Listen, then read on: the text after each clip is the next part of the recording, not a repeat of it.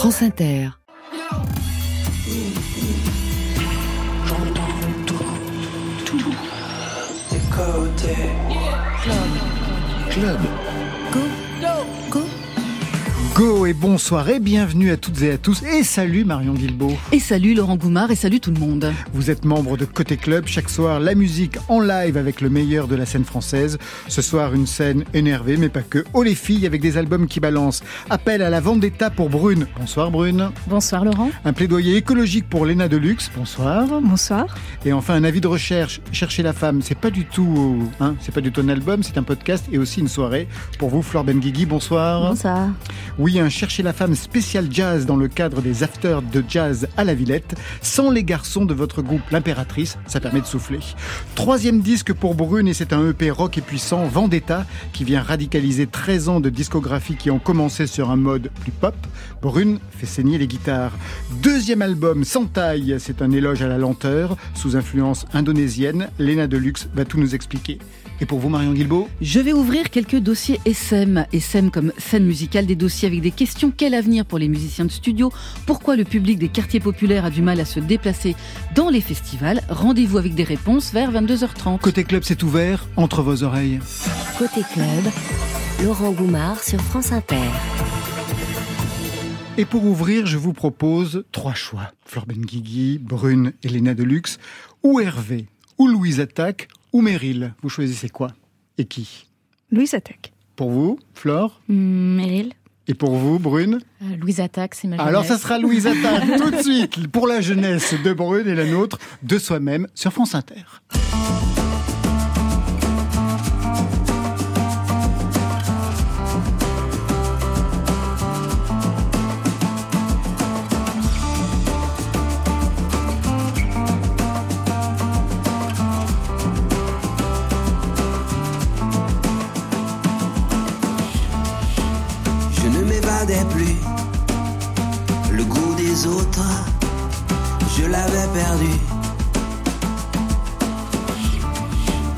Je ne rêvais plus.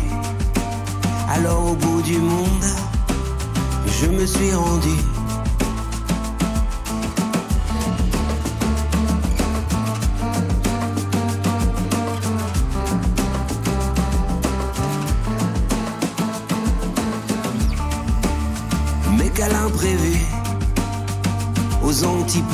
Toi aussi tu étais venu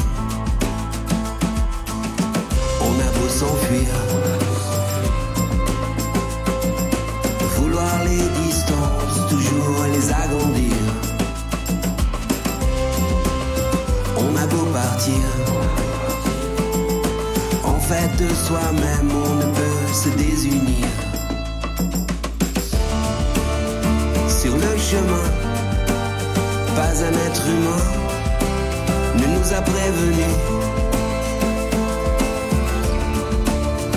qu'au bout du monde, nous serions ensemble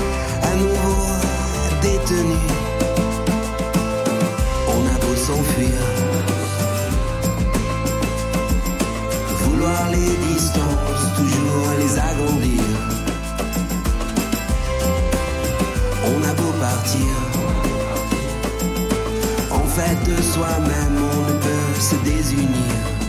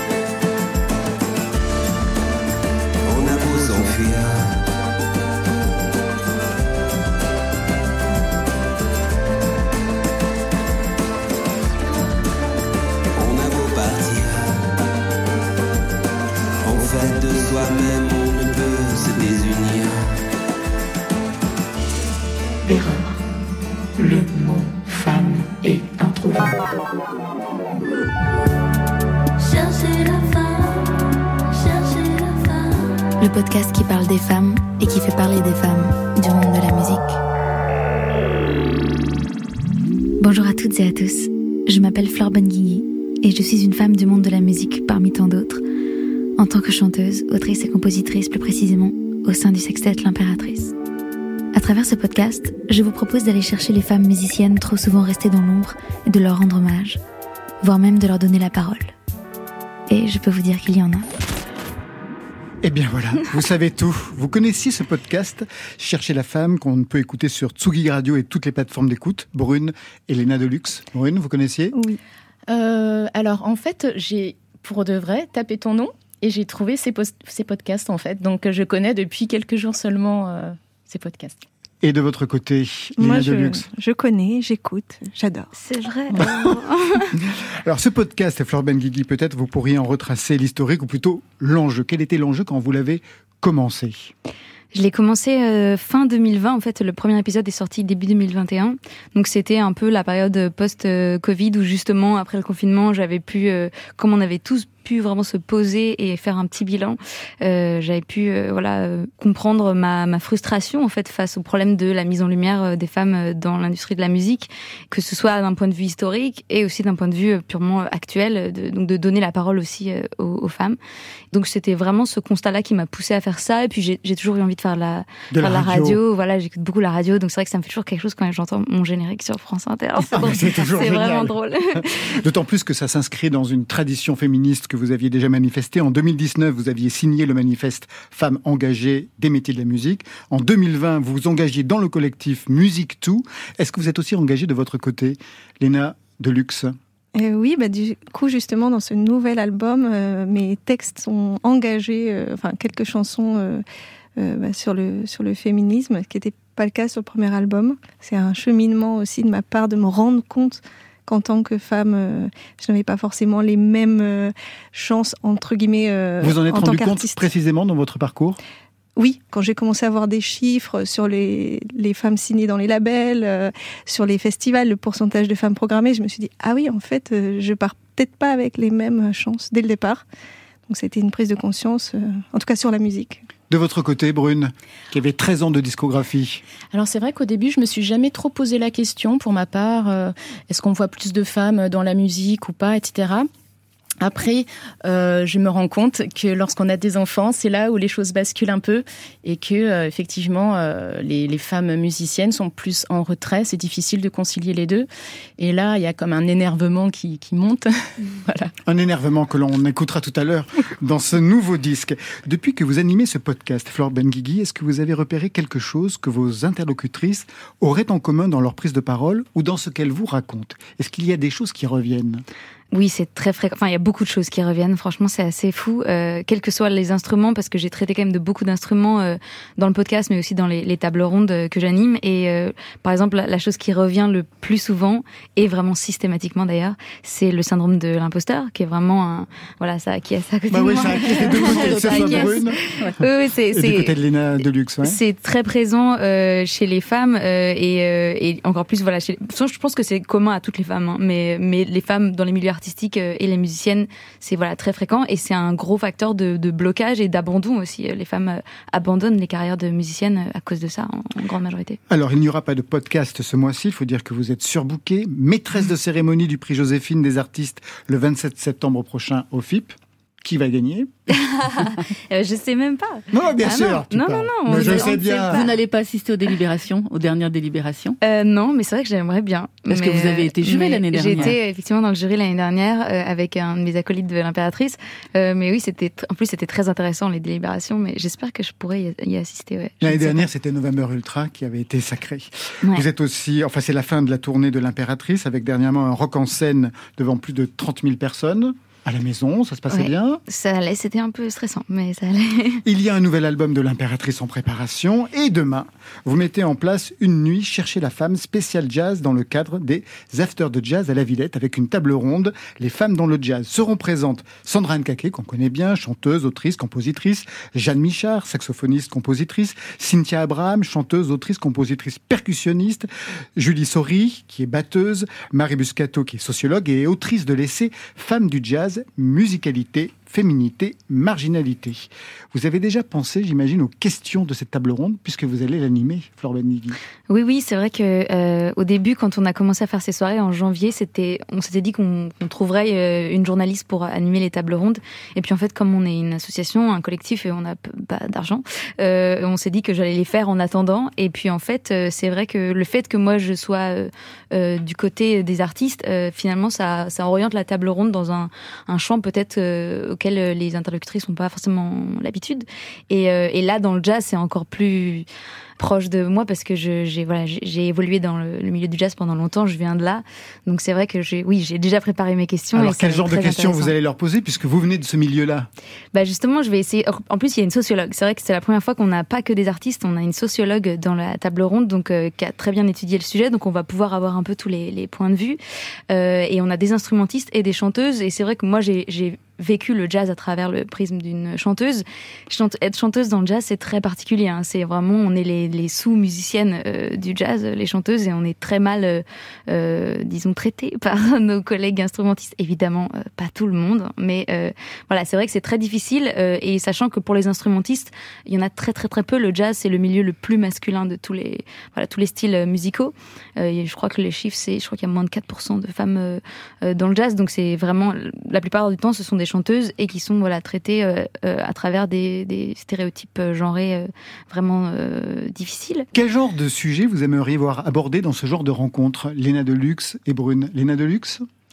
Euh, mais ce serait intéressant de, de voir comment on peut euh, créer une, euh, des réseaux entre femmes, plus de réseaux, parce qu'il y a vraiment de, de la cooptation entre, entre hommes en général dans un groupe. Quand on cherche un musicien ou une musicienne, on nous propose toujours des musiciens en fait. Moi, j'ai cherché à avoir que des musiciennes, et en fait, c'est vraiment une recherche plus approfondie parce qu'il y en a moins.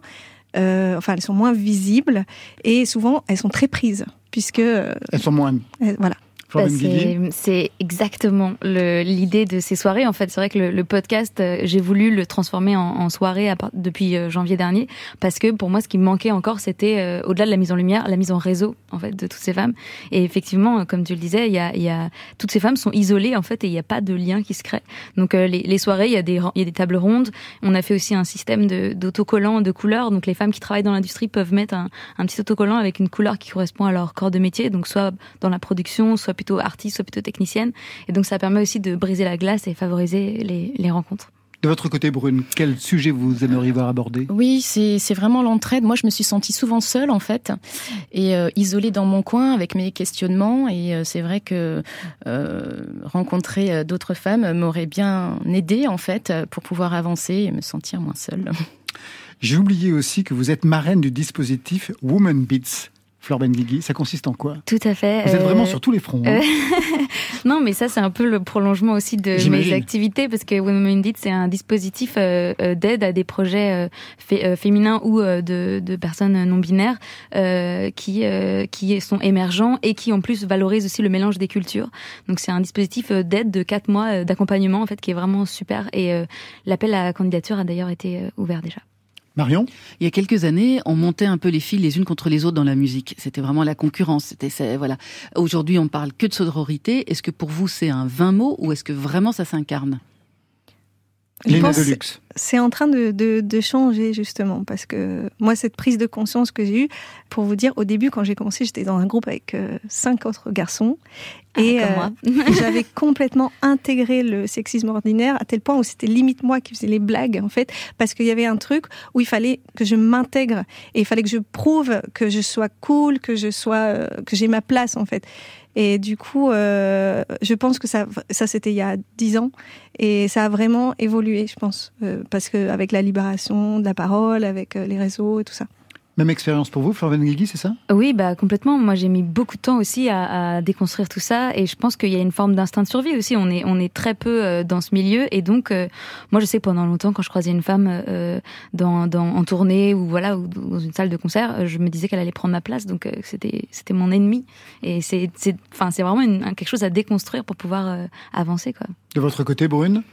Oui, c'est vrai que hum, en fait, ça dépend des chanteuses que je croisais. Hein. J'en ai, il y en a que je trouvais très sympa et j'avais pas euh, ce truc de concurrence, et puis d'autres euh, moins. Je pense que c'est une question de personnalité, de qui on rencontre aussi.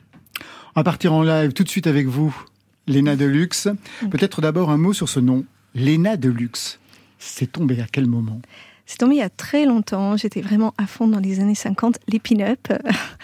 Et euh, du coup, Deluxe, c'était un nom de, de pin-up on mettait souvent le prénom et Deluxe, on rajoutait. Donc tout le monde m'a demandé si c'était à cause de l'ampli, tout ça, parce qu'en plus je oui, suis il y a sur un ampli ampli Deluxe. Mais en fait, je me disais, ça sonnait bien en anglais, ça sonnait bien en français. Voilà. Et puis je l'ai gardé. En live, on va écouter tout de suite un extrait de ce deuxième album, Sans taille. Vous avez choisi Animals, un plaidoyer pour la cause animale. On en parle dans quelques instants. Tout de suite, Léna Deluxe rejoint ces musiciens que je présenterai après. Elle prend la guitare. Ça va Très saigner. belle guitare, Ouais, d'ailleurs. ça va saigner. Ouais, très belle France guitare. Inter.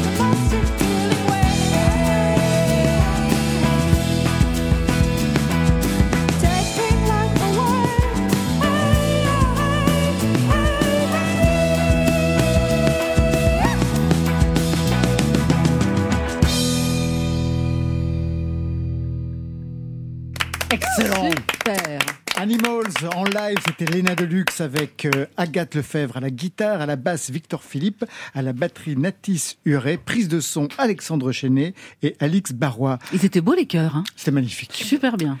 Animals, donc un extrait de Santai. Santai, c'est le deuxième album, un titre qui signifie calmos, relax.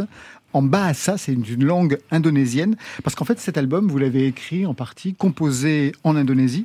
Comment vous êtes retrouvé là-bas, Léna Deluxe, et pour quelle raison? Alors, après mon premier album, j'avais besoin d'un gros break. Premier album en 2015. Enfin, il sort en 2015. Il a commencé à être écrit en 2011 à New York, Mhm. produit par euh, le Henry producteur Hirsch, ouais. qui est le producteur de Lenny Kravitz, Madonna, Madonna. Brisa Ah oui. Rocher. Quand même. Quand même, oui. Quand même. Premier album 2015. Donc un gros break après. Gros break. Pour euh, quelle raison? En fait, euh, justement, entre 2011 et 2015, euh, j'ai euh, été un peu seule et j'ai construit mon label. J'ai fait beaucoup de. Et en fait, une fois qu'il est sorti, j'étais un peu libérée et j'avais besoin de me ressourcer, plus être derrière mon ordi. J'avais besoin de retrouver de la créativité. Donc, je suis partie en voyage en sac à dos pendant plusieurs mois en Asie. Et donc, j'ai atterri en Indonésie. Et là, je me suis retrouvée dans une communauté d'artistes, un peu par hasard. Et euh, ils faisaient des bœufs le soir. Et il y avait un guitariste qui était incroyable, qui s'appelle Ipin, qui arrive en France là au moment où je vous parle. Et en fait, euh, du coup, j'ai continué mon voyage. Et à la fin de mon voyage, je voulais pas rentrer en France sans quelque chose, sans matière. Et du coup, j'ai dit, ça te dit, je reviens en Indonésie, on fait un album. Et elle a dit, ok. Et on l'a fait. Je vais revenir à 2011-2015. 2011, vous écrivez cet album produit donc à New York par le producteur de Lenny Kravitz, Madonna, etc. Il sort en 2015. Entre, enfin, en plus, c'est toute une histoire parce que vous enregistrez cet album à New York, vous tombez malade cinq jours après le début de l'enregistrement. Mononucléose, donc j'imagine ce que ça veut dire. Ça veut dire rien. Ça veut dire euh, dormir euh, 10 heures par jour et faire deux heures de prise allongée par terre. Parce que j'avais mis toutes mes économies, évidemment, là-dedans. Il y avait une tournée de prévue, euh, tout ça, donc tout était annulé. Donc j'ai fait sept morceaux quand même dans cet état. Et je suis revenue quelques mois plus tard, il m'a reoffert de venir euh, pour finir l'album. Ensuite, deuxième étape, trouver un label. En France, ça ne marche pas véritablement, donc vous créez votre propre label. Est-ce qu'à un moment, vous avez été tenté d'arrêter de jeter l'éponge, Léna Deluxe? Non, jamais. Ce n'est pas mon genre. non, j'avais fait tout ça avec ce, ce- ce- Je croyais en cet album parce que vraiment, euh, ce producteur, il en a fait quelque chose de de vraiment beau. Le son, c'était dans une église, euh, son analogique sur bande. Enfin, j'étais très fière de cet album, donc j'y croyais. Et donc, j'ai fait appel à un crowdfunding. Et c'est là où ça m'a reboosté parce que le fait que le public qui attendait un petit peu, enfin, pas- voilà, un peu quand même, Bah oui, un et peu. ils m'ont donné, des, je recevais des petits mails tous les jours. Vous avez reçu 10 euros de machin. Et, et du coup, j'étais waouh, waouh. Et j'ai eu 7000 euros. Et j'ai pu finir euh, le truc. Vous voulez écouter ce que ça donnait à l'époque? Ah ouais. Oui. Allez, c'est parti.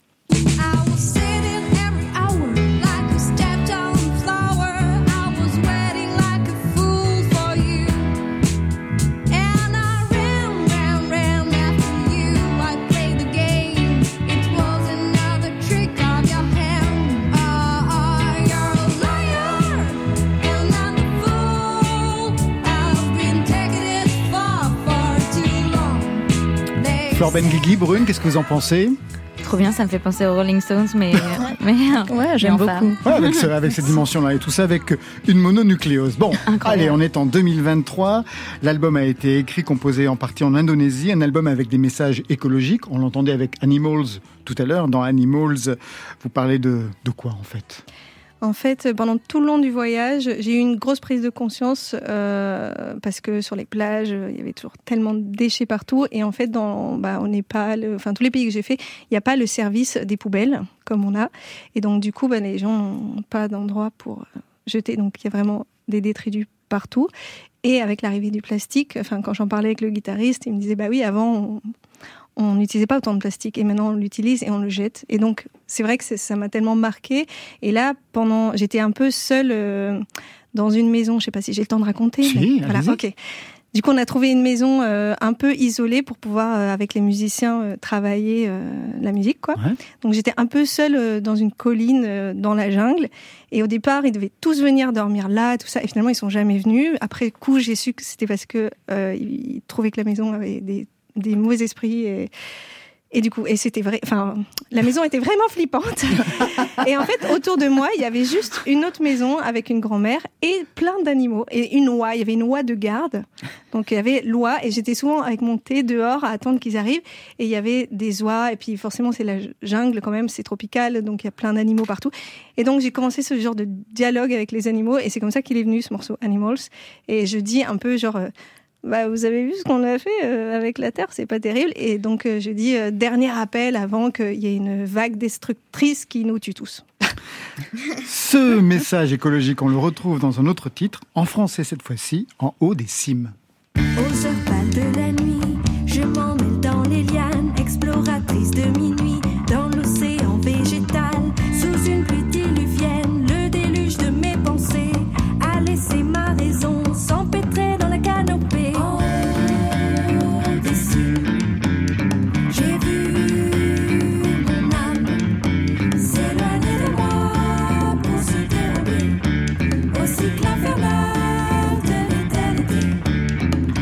Des titres très bien écrits, très bien composés. Il faut dire que vous avez une formation classique, le piano d'abord, ensuite la guitare par vous-même.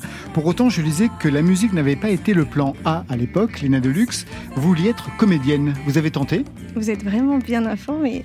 Euh, j'ai pas tenté en fait parce que j'ai fait euh, conservatoire et tout, mais j'ai eu cette euh, proposition là de Brise à Rocher euh, vers 23 ans où elle m'a emmenée en tournée et en fait après ça j'étais prise dans la musique et je me suis dit bon je vais faire ça en fait. Encore une chose, je lisais que vous aviez passé des examens en août pour devenir prof de yoga. Sans taille. C'est fait? Oui j'ai fini jeudi, j'ai pas encore les résultats mais euh, c'était bien intense. Ça consiste en quoi des, exa- des examens pour devenir prof de yoga? Mais J'ai suivi une formation pendant neuf mois et là, donc, j'ai dû donner un cours. J'ai des examens de philosophie du yoga et d'anatomie. Et euh, voilà, et pratique, genre si vous venez en cours et que vous avez une luxation de l'épaule, euh, comment je fais pour euh, adapter? Vous pratiquez le yoga, l'une ou l'autre? Brune? Euh, j'ai essayé. Elle est trop énervée pour ça. c'est ça. Non, j'ai trouvé ça hyper dur en fait. Je pensais que c'était un truc tout mou et en fait, ça m'a fatiguée. De votre côté, Flor Euh, Benguigui. moi aussi, j'ai essayé, mais, Je vais vous donner un mais, en cours. fait- mais j'aimerais bien. En plus, pour les chanteuses, apparemment, Bah ouais, c'est quand même le meilleur truc. Mais moi, je pense, je sais- je sais pas, je suis trop angoissée. Je ça- Mais il y a beaucoup d'a priori sur le yoga. Mais... Ah non, mais j'aimerais bien. Ouais, mais justement, il y a beaucoup de peur, d'images et tout ça. Et moi, j'ai envie de faire un cours vraiment hyper inclusif euh, pour tous. euh, voilà. Et pour toutes. Et toutes. Séquence playlist. Il me reste dans ma cab... Il me reste Hervé ou Meryl? Brune, Léna Deluxe, Flor Benguigui. Flor Benguigui, vous choisissez Bah, Meryl, du coup. pour vous Léna Deluxe. Meryl.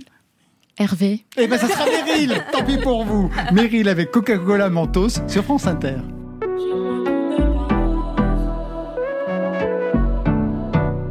Chez moi tout n'est pas rose Les épines font mal, laisse tes popo, popo, popo Chérie, augmente ta dose Pour guérir, ouvre le livre comme noix de coco, coco, Coca-Cola, Mentos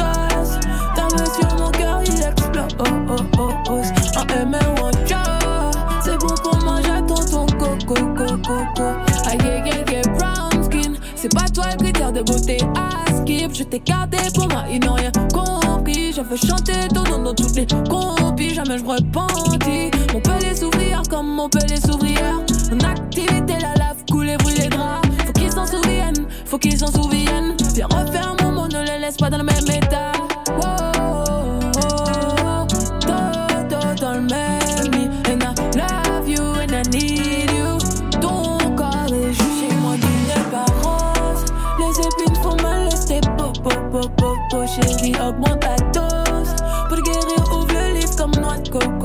coco, coco, Coca-Cola, Mentos Ta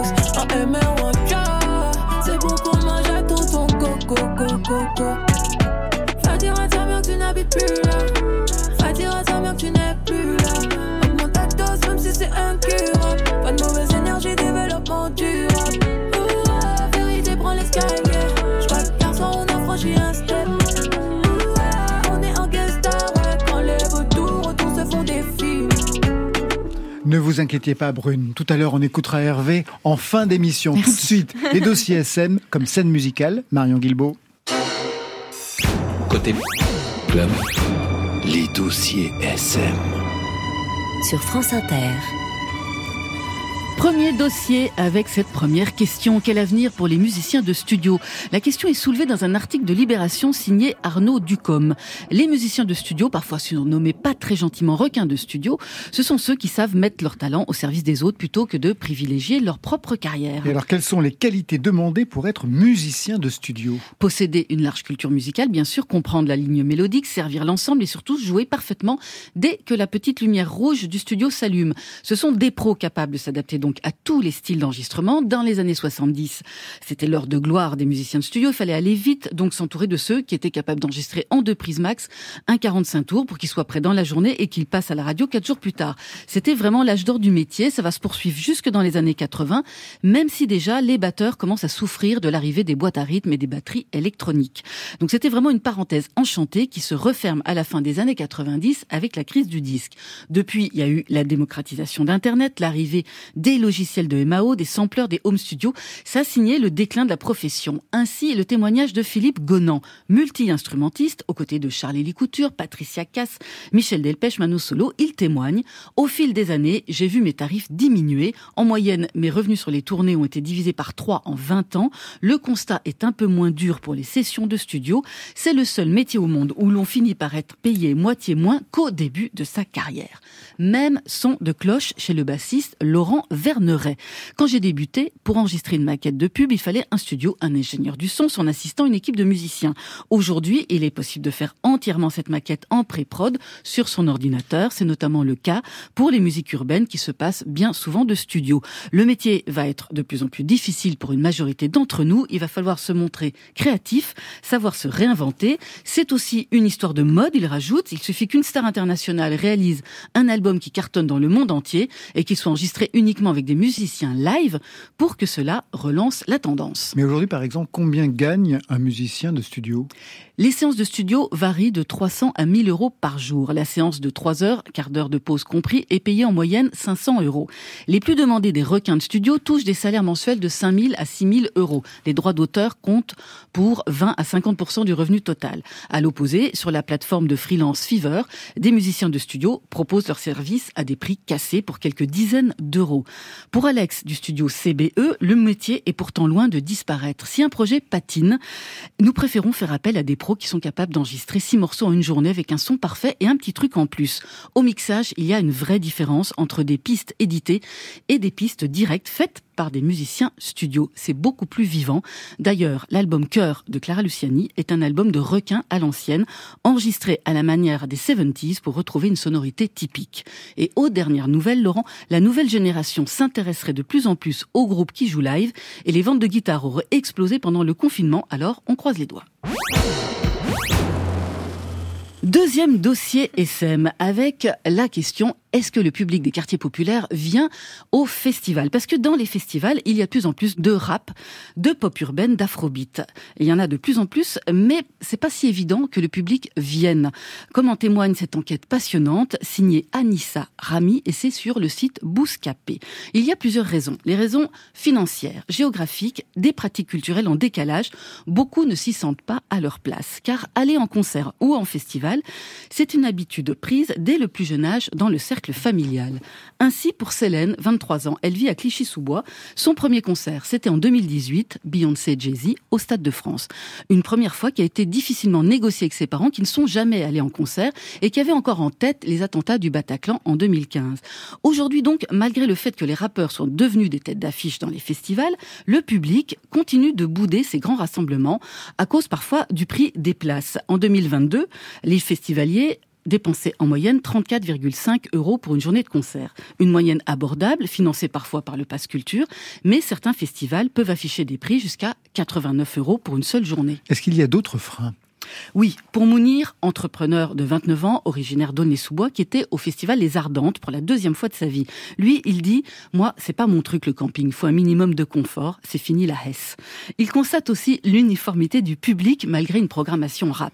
En vrai de vrai, dit-il, il n'y a pas beaucoup d'arabes, il n'y a pas beaucoup de noirs. Quand tu vois des rebeux, des renois, c'est forcément des gens plus âgés, des adultes, des gens en place.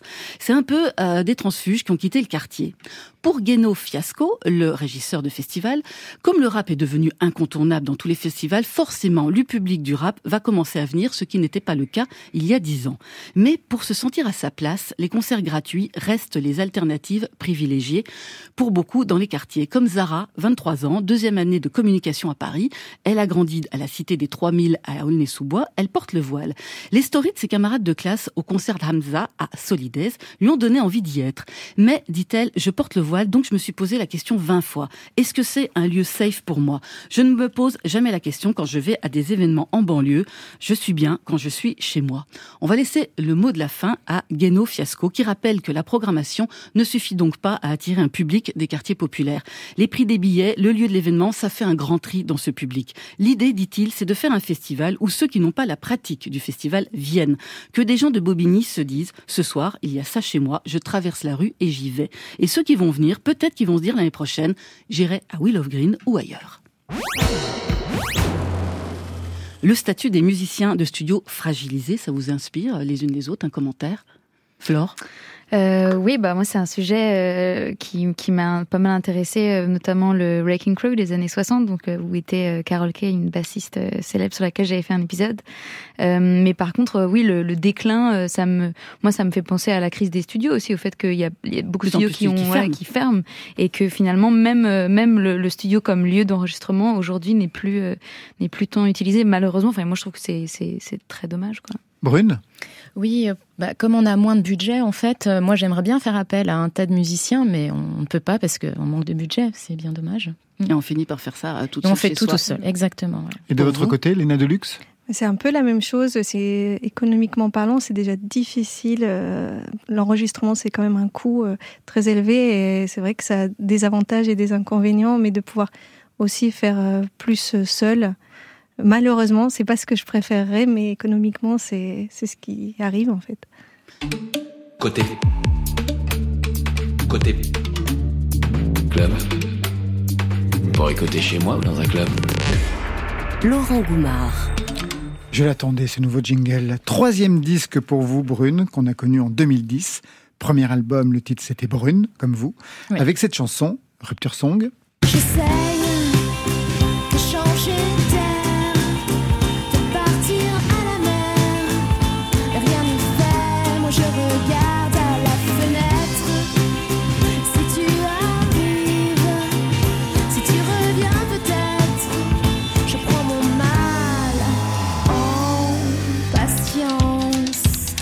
pop rock, peut-être plus pop que rock sur ce titre-là, mais c'était pas tout l'album. Donc une histoire de rupture. 13 ans plus tard, on vous retrouve aujourd'hui avec une histoire de vendetta et un son beaucoup plus rock, on va l'entendre. En 13 ans, plus de colère de votre côté, Brune? Et oui, le- c'est pas facile le métier de la musique, donc on accumule beaucoup de colère. Non, ça me fait marrer de, de réécouter parce que ça me semble, cette chanson me semble très loin, même si je la chante encore euh, réadaptée, bien sûr. Mais euh, Oh, C'est facile à réadapter. oui, oui, oui, parce qu'elle reste pop, rock. Mais c'est vrai que sur scène, j'ai toujours été plus rock. Donc, euh, Et ça s'est radicalisé au fur des albums. Et aujourd'hui, ça éclate. On va écouter tous les jours.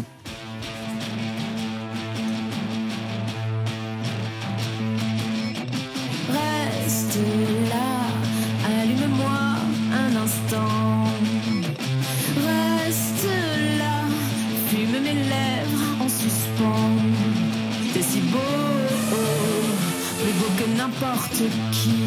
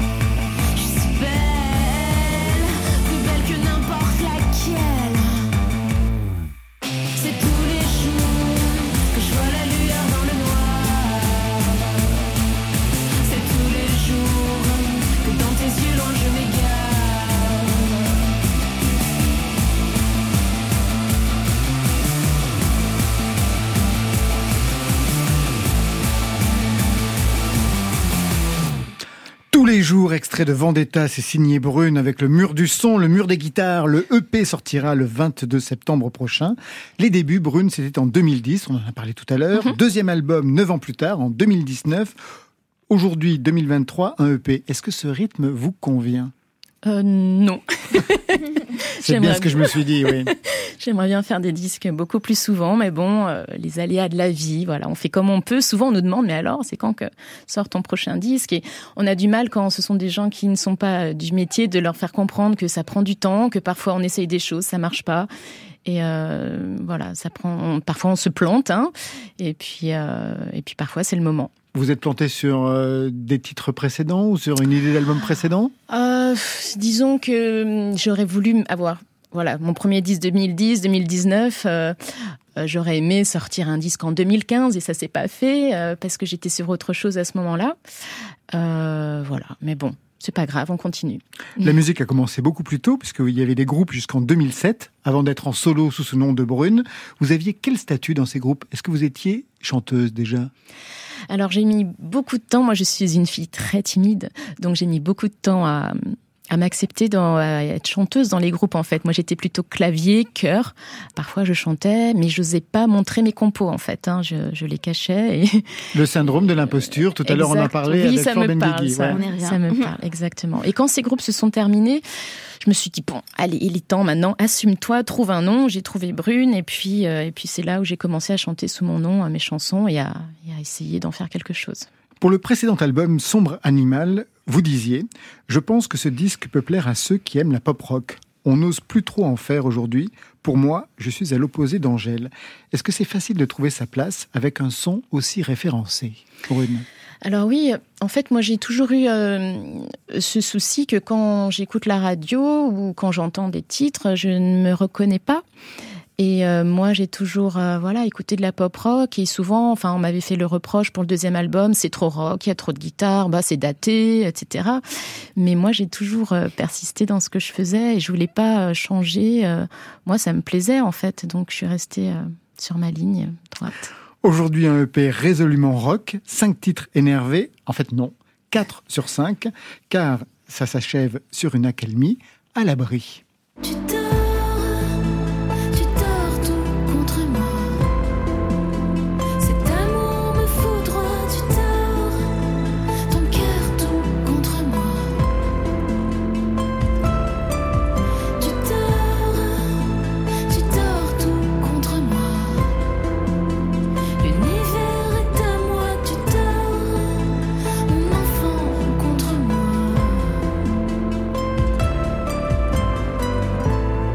Est-ce que cette accalmie, ça serait une piste pour la suite, Brune?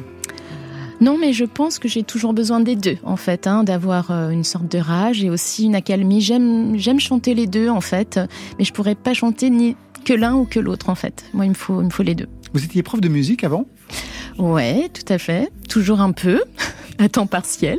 Dans des collèges, dans des lycées Ouais, dans un collège. Ouais, ouais. Mais je fais quelques heures, voilà, bon, bah, pour avoir un, un fixe, euh, voilà. Quel type de prof de musique vous êtes dans un collège? Vous faites quoi? Alors, on ne fait plus de flûte, hein. Flûte à bec, Voilà, voilà. Non mais ça, elle s'adresse à un boomer. Non Bah mais oui. c'est pas vrai. non, la flûte à Non, bec, c'est fini. alors j'ai fait chanter par exemple du, du placebo ou des choses euh, euh, un peu plus qui sortent de l'ordinaire, on va dire. Euh, je crois que je suis plutôt sur le chant alors? Oui, il y a- oui, pas mal de chants effectivement. Je fais pas mal de chants vu que c'est ce que je sais faire, Euh, mais aussi voilà la découverte de, de différents styles de musique et c'est plutôt sympa aussi. Père violoniste. Oui. Formation classique. Oui. Quel type de classique? Quel répertoire pour vous? Alors moi, je donc j'ai fait du piano et j'ai beaucoup joué euh, Chopin, par exemple, beaucoup de nocturnes euh, de Chopin et euh, vraiment j'adorais ça. Le piano, c'était ma passion. Vraiment, c'est j'en oubliais même d'aller à l'école, c'est pour vous dire. J'en faisais entre midi et deux avec ma maman et on oubliait, ah mince, il est, il est l'heure de retourner à l'école. Et aujourd'hui, vous composez au piano ou à la guitare?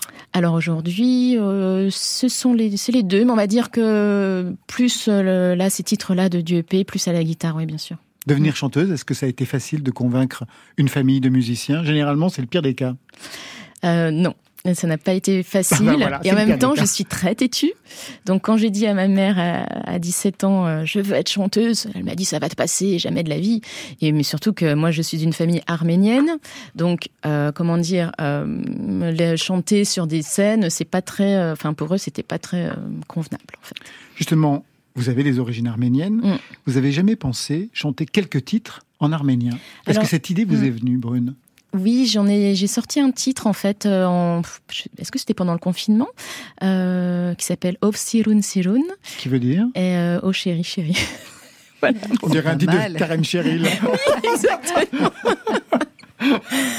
Et je, je, elle est disponible, oui, sur les plateformes. euh, c'est une chanson très douce à la guitare, rien à voir avec mon dernier EP du coup. Et vous pourriez intégrer cette langue dans les prochains albums? Euh, pourquoi pas J'ai- J'y ai pas encore trop pensé. Euh, Ma mère n'attend que ça, évidemment. Peut-être que ça viendra un jour. Ces origines familiales, est-ce que vous en parlez en famille? Euh, oui, beaucoup, parce que bon, mes parents ne sont pas nés en France, ils, ce- sont des Arméniens de Syrie, et ils ont ramené avec eux toute leur histoire, en fait, et, euh, dans comment dire dans dans mon écriture, dans ce que je compose, euh, il y a beaucoup de choses liées à mon histoire. C'est très mélancolique aussi, parce qu'on traîne un peu ça dans nos veines, et donc je, oui, on a l'arménité fait partie de mon quotidien. Est-ce que vous diriez que la colère qui vous anime aussi, autant que la mélancolie, ont un rapport avec ces origines Ah, pour la colère, je me suis jamais posé la question, mais je vais un peu fouiller ça. C'est vrai, il y a peut-être de ça. On va se quitter avec le titre que vous attendez, Brune. Oui. C'est Hervé. Hervé. Pour quelle raison, depuis le début, vous fixiez Non, mais j'ai pas fait une fixette, j'ai dit Louise Attaque. Non, j'ai- j'ai j'ai un copain qui joue avec lui, Matteo Casati. Eh ben voilà. Voilà. Hervé tout de suite sur France Inter. J'aurais du mal à m'étendre, j'aurais du mal, tu sais, sans mes bordels, sans nom, entre ombre et lumière. J'aurais dû porter ton nom, je plane comme un mystère. C'est pas comme la défonce, elle, je m'en défaire. Oh. Hier encore,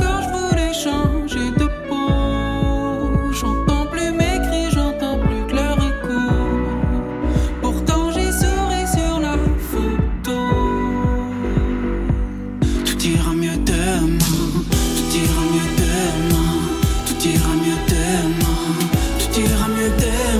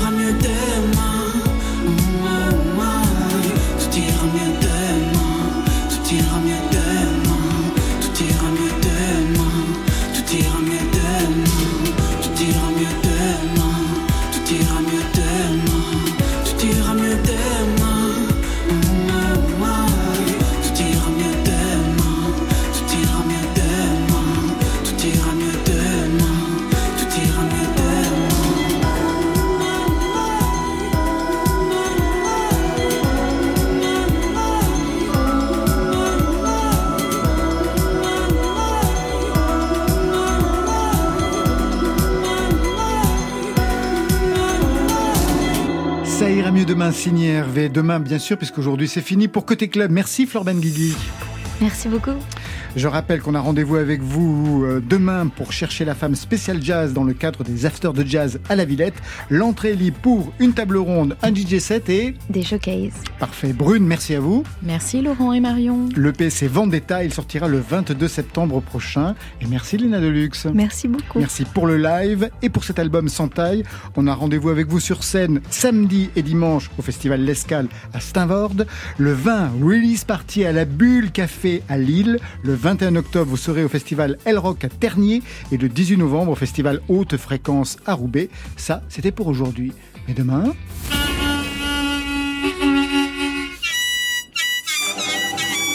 Mon Dieu de l'harmonica, mais demain ils seront beaucoup plus forts. Nos invités sont Jean-Jacques Milteau et Jean-Baptiste Trottignon. Et pour vous Marion? Une surprise, Laurent. Merci à toute l'équipe du soir. Réalisation, Stéphane Le Guenec. À la technique ce soir, Alexandre Chenet, Alix Barrois. Programmation, Marion Guilbault, Alexis Goyer, Virginie Rouzic. Et enfin en playlist, Valentine Chedebois. Côté club, on tire le rideau de fer. Et n'oubliez pas que la musique est un plat qui peut se manger froid. Vendetta, n'est-ce pas Brune? Oui, miam. Bonsoir à toutes et à tous. Côté, c'était vraiment des chouettes moments, quoi. Il y avait même de la musique. Club. C'était quand même génial. Bye. Bye.